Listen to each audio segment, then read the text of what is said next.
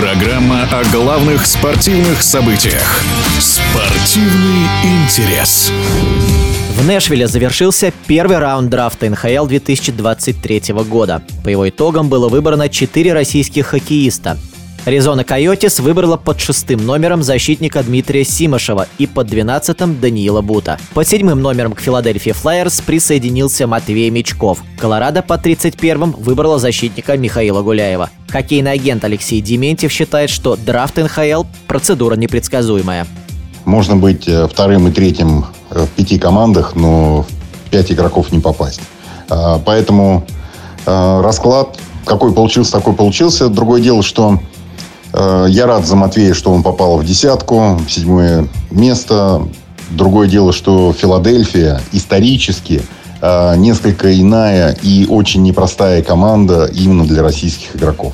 Это команда, которая всегда искала крупных, габаритных хоккеистов, э, которые за счет мощного давления создавали преимущество для своей команды и добивались результата. Но видим, что проходит время, меняется вектор развития. Сам Э, генеральный менеджер Даниэл Бриер, невысоких габаритов, но имел очень хорошую карьеру в национальной хоккейной лиге, в том числе он играл в Филадельфии Флайерс. Э, может быть, это в какой-то степени повлияло на то, что они взяли очень хорошего, талантливого хоккеиста к себе в организацию. Дай бог, что все сложилось.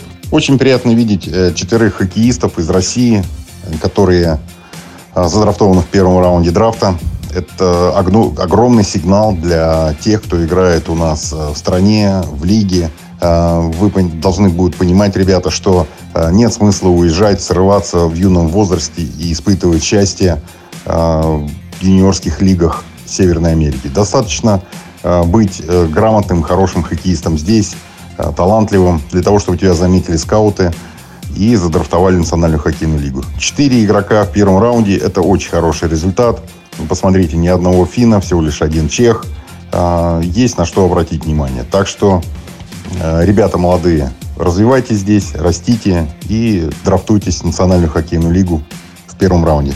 По мнению всех специалистов, э, которые следят за драфтом э, на протяжении многих лет, все говорили в один голос, что это достаточно плотный драфт. И разброс игроков мог быть очень широким, но он так и есть. Все говорили о том, что Фантелини будет номер два, но выбрали шведа номер вторым. Ну, тем не менее, плюс-минус один выбор в драфте большой роли не играет. Но в дальнейшем, конечно, а, это очень серьезный разброс. Я не думаю, что у кого-то были сомнения о том, что Бедарт не будет номер один а, драфта этого года. Достойный хоккеист, показывает очень серьезный результат. За ним давно следят и практически все скауты обратили внимание. Поэтому этот игрок станет настоящей звездой национальной хоккейной лиги. Сравнивают его с Конором Макдэвидом. Возможно, мы это только увидим со временем. Ну а самому Чикаго именно нужен такой игрок, вокруг которого они будут строить свою новую команду. В эфире спортивного радиодвижения был хоккейный агент Алексей Дементьев. Спортивный интерес.